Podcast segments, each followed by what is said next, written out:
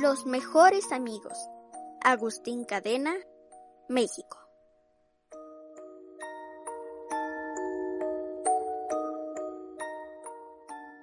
Milo y el monstruo que dormía bajo su cama se hicieron amigos porque ambos tenían miedo de las arañas.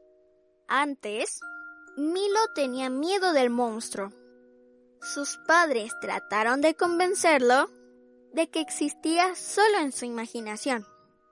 Pero él no les creyó. Una noche en que había luna llena y la luz entraba por la ventana, vieron como una araña grande, negra y peluda bajaba por la pared y se escondía bajo la cama. Milo no se atrevió a llamar a sus padres. Ya lo habían regañado por miedoso. Pero el monstruo sí se atrevió a salir de su escondite.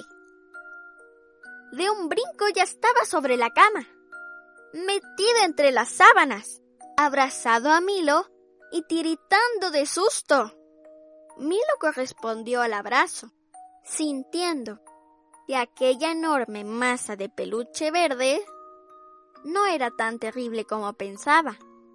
Así nació esa amistad que duró mucho tiempo, hasta que el monstruo creció y dejó de tener amigos imaginarios.